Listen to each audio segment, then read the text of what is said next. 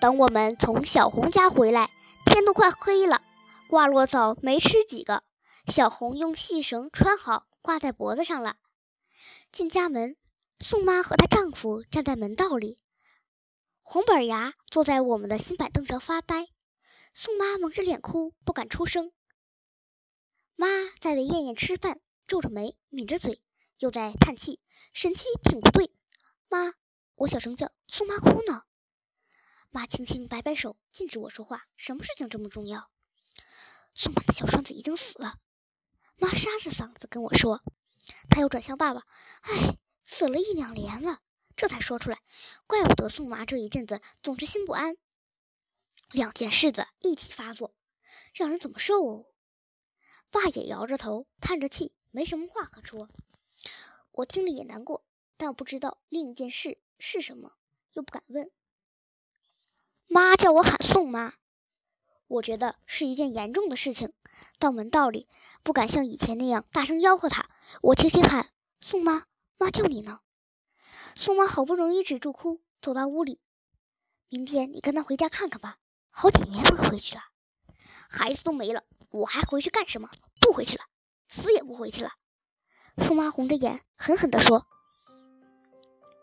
他接过妈的手中的汤勺，喂燕燕，表示待在我家不走了。你家丫头子给了谁？能找回来吗？好狠心呐！那年抱回去，感情还没出哈的门，就把孩子给了人。他说没要人家钱，我就不信。给了谁？有名有姓，就有地方找去。说是一个给了赶马车的，公母俩四十岁了，没儿没女，谁知道是真话假话？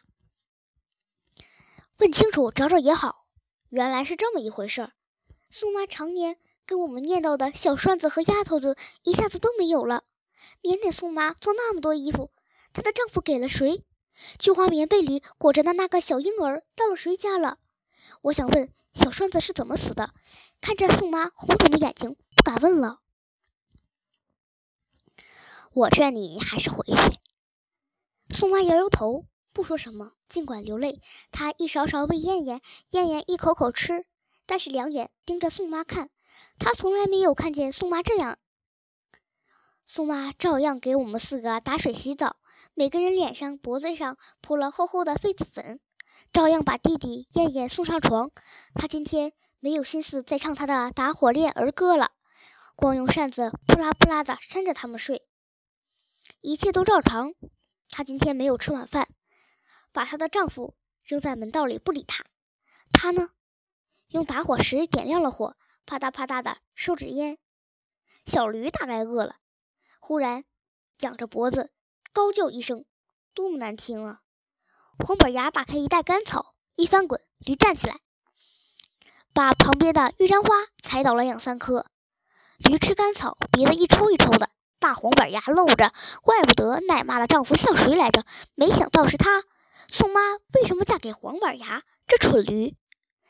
第二天早晨，我醒来，向窗外看，驴没了，留下了一堆粪球。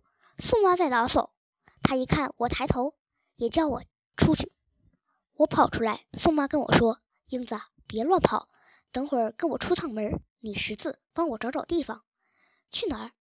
到哈德门那再找找。”说着，她哭了，低下头去。把驴粪窜进簸箕里，眼泪掉在上面。找丫头子，好的，我答应着。宋妈和我偷偷出去的，刚走了不久，宋妈后悔了，应当把弟弟带着。她回回头看不见我，准得哭。她一时一刻也没有离开过我，就是为了这个，宋妈才一年年留在我家。我壮着胆子问：“小栓子怎么死的？”宋妈，我不是跟你说过？冯村后坡有条河吗？是呀。你说小栓子放牛的时候要小心，不要净顾着到水里玩。他掉在水里死的时候还不会放牛呢。正是你妈生燕燕那年，那时候黄板，呃，你丈夫做什么去了？他说上地里去了。哼，他要是不上后坡草棚里耍钱才怪呢。准是小栓子饿了一天，向他找吃的，给它轰出来了。不让草棚，走不到后坡的河里去了。还有，你的丈夫为什么要把小丫头子送给人？送了人不是更松心吗？反正是个姑娘，不值钱。